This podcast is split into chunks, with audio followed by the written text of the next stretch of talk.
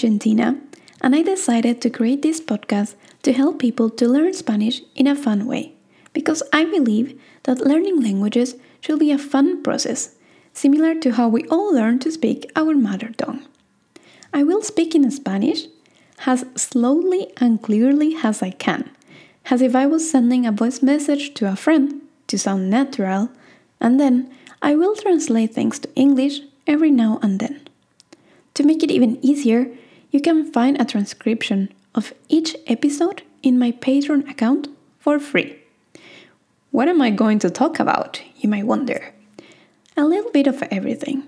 The travel experiences I went through while living nomadic for almost 10 years, a bit of grammar to help you to understand and make sense of why we speak and construct sentences in Spanish the way we do, and sometimes I might get a bit philosophical and spiritual. The episodes have no order, but there are a few more difficult than others. You can choose the title you like the most, relax, and start listening. And if you like what I do, you can gladly contribute in my Patreon account, subscribe on Spotify, leave me a few stars or feedback on Apple Podcasts. Ahora, solo te queda empezar a escuchar los episodios. Gracias.